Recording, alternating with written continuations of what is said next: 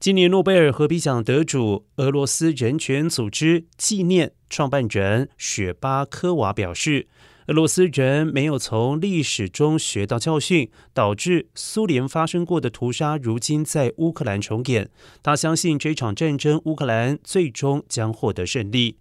纪念一九八九年导致柏林围墙倒塌的大示威，九号在德国莱比锡登场。刚刚获得诺贝尔和平奖的俄罗斯人权组织纪念创办人雪巴科娃在纪念仪式演说时表示，纪念成立三十年来，主要的任务是收集政治档案和证明苏联共产党当权者的罪行。但他坦言，自己身为历史学者，经常感到绝望和无力，因为现在许多俄罗斯人的行为像没有从历史学到教训。